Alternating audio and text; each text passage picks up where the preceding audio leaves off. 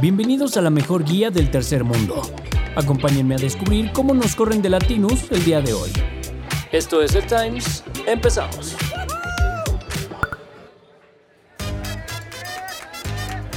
México Mágico. Se nos siguen cayendo taparroscas a una velocidad más rápida que a mí Iker el pelo en sus early 30s. El más reciente fue Santi Krill, que no aguantó todo el racismo inverso sufrido en la anteprecampaña y tiró la toalla de sus aspiraciones presidenciales en el Frente Corto por México. Todo mundo ya sabía la noticia, pero durante la semana, Santi subió un video más largo que The Irishman explicando que se bajaba de la contienda para apoyar a la señora X y no dividir el voto panista en las primarias del frente. Xochitl le agradeció el gesto invitándolo a ser su coordinador de campaña, cosa que Krill aceptó. Lógico, dado que renunció a la Cámara de Diputados y anda sin chamba. Dante Delgado está teniendo un pedo cabrón al interior de Movimiento Ciudadano ya que me lo está dejando pelón del susto. Resulta que durante la semana tuvo una fuga de capital peor que la de argentinos durante el kirchnerismo. Todo empezó con Miquique Alfaro, y es que el gobernador de Jalisco dijo que ya no va a participar en el movimiento naranja porque no entiende la necedad de la dirigencia nacional de no sumarse a la alianza opositora del frente para sacar a Morena del poder en 2024.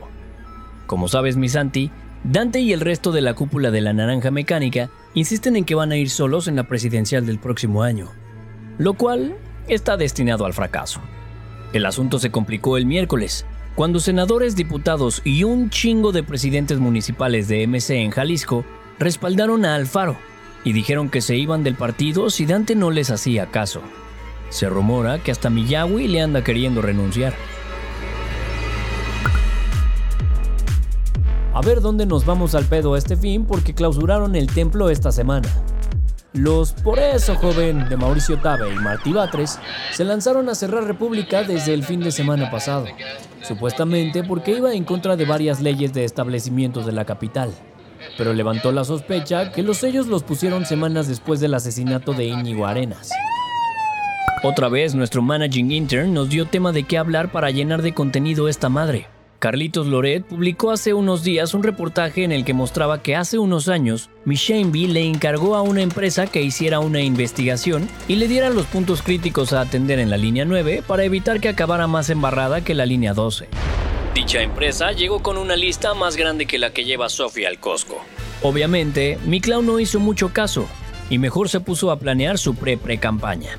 Durante la semana, un reportero le preguntó sobre el tema a la salida de grabar su acarreo show. La respuesta de Shame, que por favor ya no le estén molestando con temas que no tengan que ver con ser presidenta. Con la novedad de que el IMSS está infestado de ratas, no hablamos solamente de los amigos de Andrés que se hacen millonarios con contratos a modo. Literal, hay un chingo de Jerrys corriendo por el hospital de traumatología en Monterrey. El personal de ahí dice que se meten a las bodegas, a la zona de urgencias y hasta a los laboratorios. En donde neta no se paran es en los elevadores. Porque esas chingaderas siempre se caen en el IMSS. The World is Mine. Si estás escuchando este podcast es porque milagrosamente aún no ha estallado la Tercera Guerra Mundial. Esta semana, casualmente murieron a Yevgeny Prigozhin, el líder del grupo Wagner. Sophie, ya te hemos contado de él. Se trata del güey que le sacó un pedote a Putin en junio cuando comandó una rebelión contra el Kremlin con todo y su ejército de mercenarios. Desde entonces se volvió el enemigo número uno de mi Vladi, y el miércoles casualmente su avión privado se estrelló al norte de Moscú. Rusia se hizo la sorprendida. Biden dijo que nada pasa en Rusia sin que lo ordene Putin. Y el grupo Wagner dijo que al Embraer 650 lo derribaron misiles del sistema de defensa aéreo de Rusia. Ricardo Arjona está ya escribiendo para contar en su próxima canción el cambio político mamón que está viviendo su país. Ahora sí amerita jalarle el pelo a una botella, porque el domingo pasado hubo elecciones en Guatemala y la gente decidió que Bernardo Arevalo sea su próximo presidente. El güey es una mezcla entre Bernie Sanders, Gabriel Boric y Guillermo del Toro que quiere barrer las escaleras de la corrupción. Ojalá lo haga mejor que Macuspano. ¿Te acuerdas de la reunión de coches oxidados en Cars 2? Pues algo así ocurrió esta semana en Sudáfrica con la cumbre de los BRICS. Según los dos meses en RI de nuestro intern, esa madre es un club de Brasil, Rusia, India, China y Sudáfrica, que busca hacerle contrapeso al primer mundo del G7. Sus malévolos planes no tuvieron mucho impacto, y es que nuestro tío Putin no pudo ir a la pedita, todo porque la Corte Penal Internacional tiene una orden de arresto en su contra por crímenes de guerra en Ucrania. Así que si viajaba a Johannesburgo lo podían detener. Según nuestro departamento de investigación en Moscú, Putin aprendió de la cajeteada que hizo Emilio Lozoya yendo al Hunan. Lo que sí nos sorprendió del evento es que Argentina consiguió membresía para el club, junto con países como Arabia Saudita y Etiopía. ¿Qué el chiste no era subirle el nivel? Y no contento con tumbar a su enemigo número uno, Vladimir se puso creativo para invadir un nuevo territorio. Con el oso que ha armado en Ucrania, ya vio que este tipo de operaciones se le complican en la Tierra.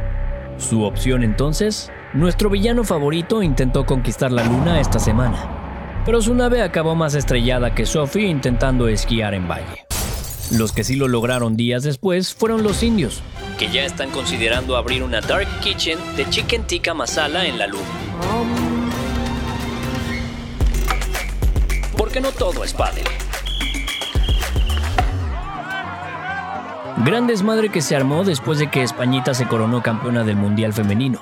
Resulta que Luis Rubiales, la versión fit de Decio de María y quien estaba al frente de la Real Federación Española de Fútbol, hizo un show en la final peor que mi Richie en la boda de Mau Nieto. El majete se le hizo buena idea besar sin su consentimiento a Jenny Hermoso, una de las jugadoras que acaban de coronarse campeonas. Pasado el incidente, el güey primero se emputó con quienes lo criticaron. Luego medio pidió disculpas. Pero plot twist, ese día dio una conferencia. Mentó madres como si estuviera en Palacio Nacional y dijo 37 veces que no va a dimitir, tío. No voy a dimitir. No voy a dimitir. No voy a dimitir. I'm not fucking leaving. Sophie, notitas para el brunch. Con tanta pinche politiquería, se agradece ir a gritar Shake It Off con otras 65 mil almas. Este jueves finalmente empezaron los conciertos de Taylor Swift en la CDMX. Ya mandamos al intern para que nos cuente si mi Tay trae el mismo show que el de Nueva York y no lo tropicalizó como el manchego roll de Sushi Roll. Porque la neta es un conciertazo. Sale Tay, pero entra Sir Paul McCartney, mi Obladí Oblada de la tercera edad anunció su regreso a México después de estar seis años fuera de los escenarios mexas. Viene en noviembre para dar un conciertazo, aunque ya hay una petición en internet para que Ocesa adelante el show, pues muchos de sus fans no están seguros de llegar a finales del año. El lunes nos enteramos que 10 amantes bandidos se metieron a robar la casa de Miguel Bosé en Rancho San Francisco. La versión upscale de Los Encinos, pero en plena Ciudad de México. El comando armado entró, lo amarraron a él, a sus hijos y a sus empleados mientras se robaban todo.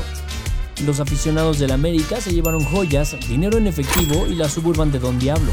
Al menos Bosé reaccionó mejor que Pepillo Origel y la cosa no pasó a mayores. No sabemos si es real o el doble que se compró, pero a mi Luismi lo hospitalizaron de emergencia esta semana en Santiago. Al parecer, el sol de México sigue acostumbrado al calorcito de Pichilingue y los fríos chilenos le dieron en la madre. Igual no le pasó mayor cosa más que una gripiña y su World Tour sigue en pie. Esto fue el Times de esta semana. Ahora sí, los dejamos seguir salvando a México. XOXO. Este podcast es una colaboración entre el Times y Latinos.